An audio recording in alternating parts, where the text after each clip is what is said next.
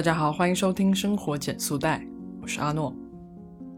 最近“躺平”这个词又被大家非常频繁的提起。这个词之所以又重新回到大家的视野，是因为好像是最近有一个清华大学的教授说，躺平是一种不负责任，然后大家就开始。对于躺平的正当性进行了一个讨论。为什么大家这么热衷于讨论躺平这件事情呢？大多数人在讲躺平的原因的时候，他都会说是因为内卷太严重了，所以我不想卷了，我卷不动了，我就躺平。其实我之前也在一期节目中讲过内卷这个事情。内卷之所以会发生，是因为资源过剩了，在一些地方供过于求，然后缺乏创新，就会导致原来其实低成本就可以获得的东西，现在需要花费更高的成本，所以人们就会非常累，因为人们都追逐一样的东西，他们没有想要去有更多的东西可以去做，去创新。去创造点新的可能性了，所以我们正处在这个内卷的环境中是没有错的。但是躺平真的是这么一回事吗？它真的是对抗内卷的一个决定吗？我对这个表述是存疑的。我觉得媒体好像在渲染这样子的一个正当性，就是。躺平是一个决定，是因为我们不想要面对内卷了，所以我决定要躺平。我决定要跟大众想要的方向不同。可是，我认为躺平它其实是一种不被自查的状态，就是说，你其实已经慢慢的躺平了，但是你自己却不知道，而不是媒体宣扬的那样说。啊，我知道，我不想要面对这样子的竞争了，我决定躺平。这是不太一样的。像如果是一个决定的话，比如说他会做一个不是那么随波逐流的选择，他会选择一个与众不同的生活方式。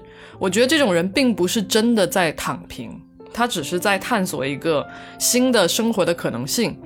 某种程度上来说，这是一个非常好的现象。比如说，有些人他就不去追逐大众在追逐的金钱积累，还有名望这些东西，而去做其他的事情，比如说去做公益事业，比如说去宣扬一些好的健康生活的观念，去传播一些低碳生活的一些。知识，那这样子呢，其实是选择了一种不同的生活方式，但是他还是非常积极的在生活的，所以我并不认为这是一种躺平。真正的躺平是你在躺平，但你不自知，你慢慢的放下了一些欲望，在放下欲望的同时，你也放下了你的理想。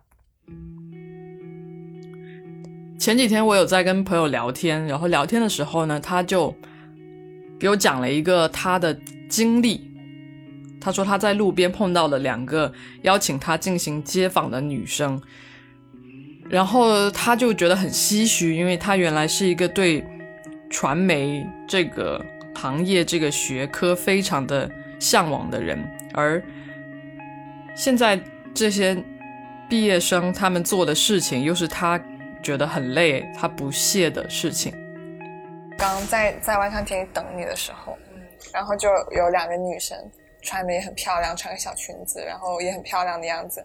然后其中一个女生背着相机过来跟我说：“你好，我可以，呃，采访你一下关于美妆的问题吗？”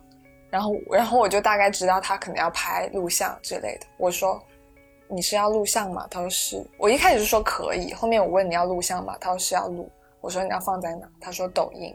然后我说那就不了，不好意思，就这样子。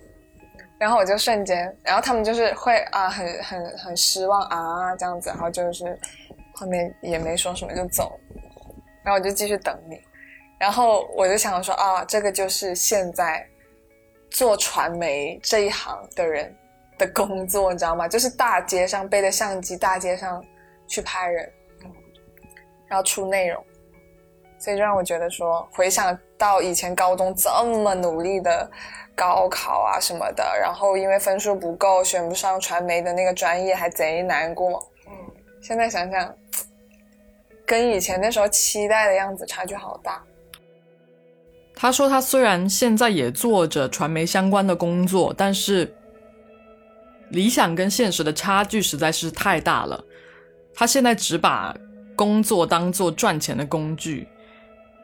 他觉得只要现在好好赚钱，以后有了钱就可以去做自己想要做的事情了。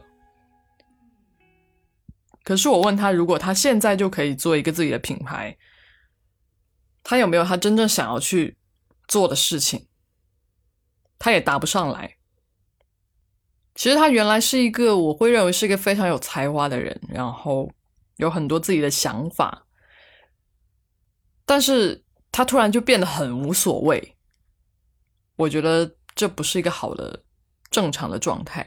所以作为朋友，我不得不提醒他：是我觉得你对生活没有热情啊！别呀，真的吗？嗯，我哭了。就开始你从开始讲工作，然后开始讲路上那两个女生的时候，我就开始觉得。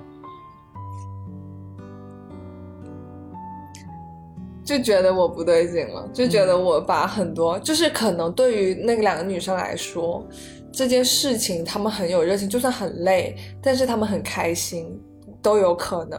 但是我可能误解了，就是就自己在自己的维度去过过度解读了这件事情，也有可能。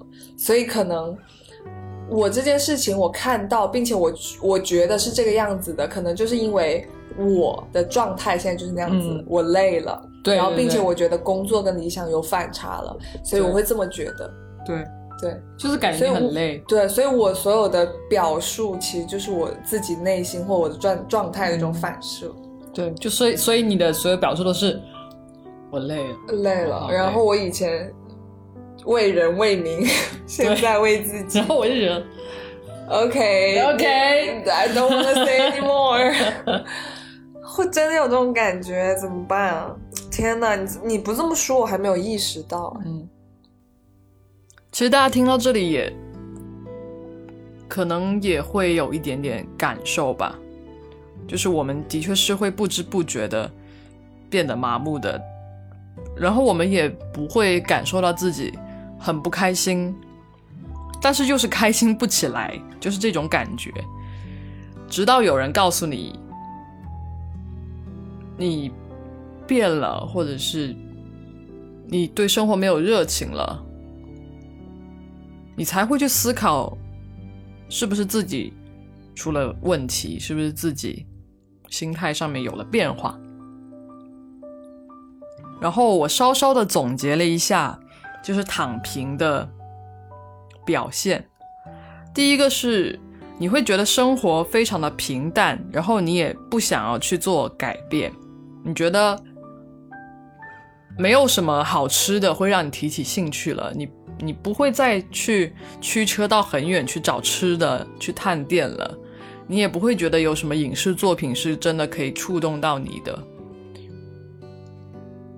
然后很多重要的节日你也不想要去过了，跟别人的关系你只要。保存最简单的关系，然后舒服就好。第二个是，你开始非常崇尚金钱，你觉得自己会做的事只剩下赚钱了，然后你需要更多的钱来给自己安全感，但是你也不知道赚了这个钱之后要做什么。虽然你总是在想说做准备是没错的。最后，这个准备好像就变成了一个你追求的结果。第三个就是你开始唾弃曾经的自己，开始觉得那些拥有理想的人很蠢，就好像我的朋友看到那两个小女生在做街访，觉得他们从早到晚都要去采访别人，很累。但是其实那两个女生可能并不是这么觉得，她们可能觉得很充实，她们可能有自己的收获。那两个女生可能对他们的专业还是有所信仰的，她们相信他们在做的一些事情的价值，而我的朋友可能暂时没有看到这个意义，他可能被大量的工作。压榨导致他觉得自己的工作没有没有一个可以让他产生信仰的、可以连接到他的专业信仰的一个部分吧，所以他对自己正在做的事情是没有一种意义感的。总结了前面三点，就会发现拥有这样表现的人。其实就是资本家最喜欢的，他最希望你成为的消费机器，因为你会变得很懒惰，你不想要去做任何的更多的努力，你买东西不想要去自己做背调去研究，你只想要去马上得到一个最优的最优的选择，然后你会认为花钱可以解决。绝大多数的事情，甚至是你的快乐，都可以用花钱买到。然后钱变成了一种意义之后，你所有的理想都变得不再是意义了，因为所有的理想都虚无缥缈，无法换成钱。那么，我们就最后就变成一帮只用钱去换价值的人。然后，这个钱就变得越来越贵，越来越贵，而你也再也买不到。更好的东西，这个更好东西指的是你没有见过的东西，你认知以外的更好的东西了。所有的好东西都是别人灌输给你的，你都是在被动接受的一个状态，你你很少会去主动去搜集一些好的东西了，然后也很少主动去感受些什么了，多么可怕！所以躺平其实是一种对内耗的支撑，对内卷的支撑，而不是抵抗。真正的抵抗是你能够察觉到你自己在躺平，而去努力去改变。所以宣称自己躺平的人呢，他可能只是在宣泄某种不满。那些真正在躺平的人，可能真的都不知道自己在躺平。当然，我不会在这边下判断去说。躺平是可耻的。我认为躺平是当人在高压的情况下自我调节的一种产物。但如果我们长期处于这样子的阶段中，这样子的环境里，我们很容易会因为价值缺失而变得麻木。所以，当你意识到自己正在躺平，也许你是。刚刚躺下，也许你已经躺了很久。我觉得你需要重新感受到一些意义，感受到一些新的可能性。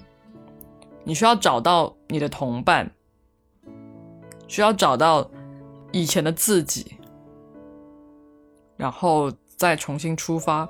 这并不是一个非常简单的事情，但是我觉得是我们每个人都应该。去做的事情，如果你意识到了你在躺平的话，你就不可能再放任不管了。你一定要做出改变。最后，我要套用那个翻转电台的小李老师的一句 slogan，就是一定要敢于去相信，然后你也一定会找到新的可能性。以上就是我对躺平的一些看法和对一些可能正在躺平的朋友们的一些小建议。好，今天节目就到这里，生活减速带陪你慢下来，我们下期再见，拜拜。生活减速带由阿诺独立运营，是一档分享人生体验和社会观察的节目。主讲人阿诺和他的朋友们将在节目中给出实际可行的生活指南，也许你会找到看待生活、看待世界的新视角。如果你喜欢我的节目，欢迎订阅和评论，也欢迎加入听众群，跟我们一起互动哦。